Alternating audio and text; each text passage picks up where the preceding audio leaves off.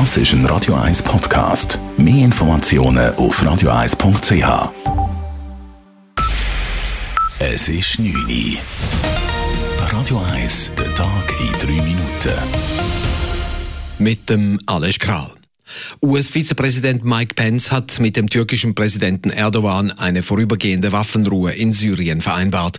Die Türkei werde ihre Offensive für 120 Stunden, also fünf Tage, unterbrechen, um kurdischen Kräften die Möglichkeit zu geben, die Grenzzone zu verlassen, sagte Pence.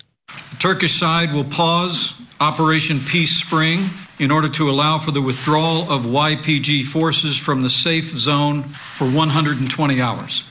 Unklar ist, wie die kurdische Seite auf diesen Deal reagieren wird. Zuvor hatte die kurdische Selbstverwaltung im Nordosten Syriens einen humanitären Korridor für die umkämpfte Grenzregion gefordert.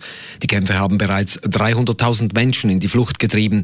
500 Personen wurden getötet, darunter auch über 70 Zivilisten, wie die syrische Beobachtungsstelle für Menschenrechte meldete.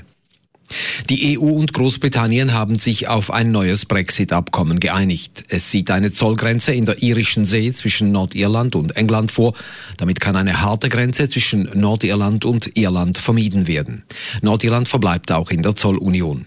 Der britische Premierminister Boris Johnson betonte, mit diesem Deal werden die Ziele erreicht. Großbritannien könne als Ganzes aus der EU ausscheiden. It means that uh, we can deliver a real Brexit, and it means that the UK leaves whole and entire on October the 31st. Die EU-Staats- und Regierungschefs haben das Abkommen bereits abgesegnet. Mit Spannung wird nun die Parlamentsdebatte im britischen Unterhaus am Samstag erwartet.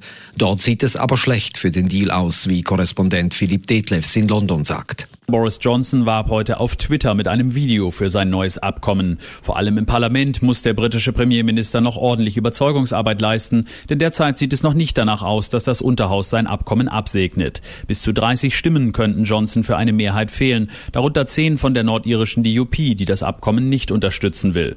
Der Premier bräuchte also auch Stimmen aus der Opposition.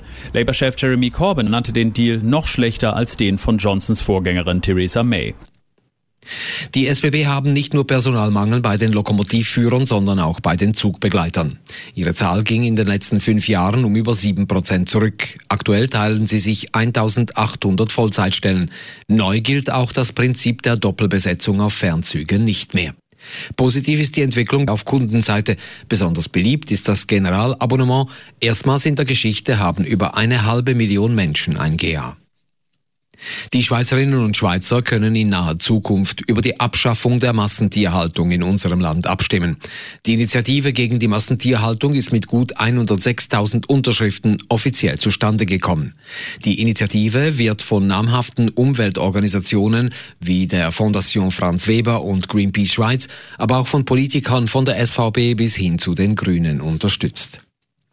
Auf deutschen Autobahnen gibt es auch weiterhin kein generelles Tempolimit. Ein Vorstoß der Grünen für eine Höchstgeschwindigkeit von 130 Kilometern pro Stunde wurde im deutschen Parlament klar abgelehnt. Die Grünen hatten unter anderem argumentiert, ein Tempolimit vermeide viele Unfälle und verringere den Ausstoß von klimaschädlichen Emissionen, ohne dass dies etwas koste. Radio 1 Wetter. In der Nacht kommt es regnen. Morgen am Freitag ist es dann wechselhaft. Regen und scheuche Aufhellungen, die wechseln sich ab. Temperaturen zum Aufstehen haben wir um die 10 bis 11 Grad. Tagsüber ist es 18 Grad. Das war der Tag in 3 Minuten.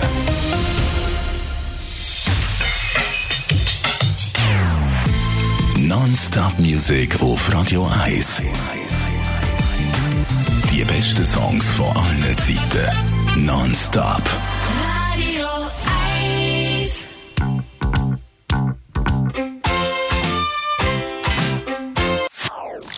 Das ist ein Radio 1 Podcast. Mehr Informationen auf radio1.ch.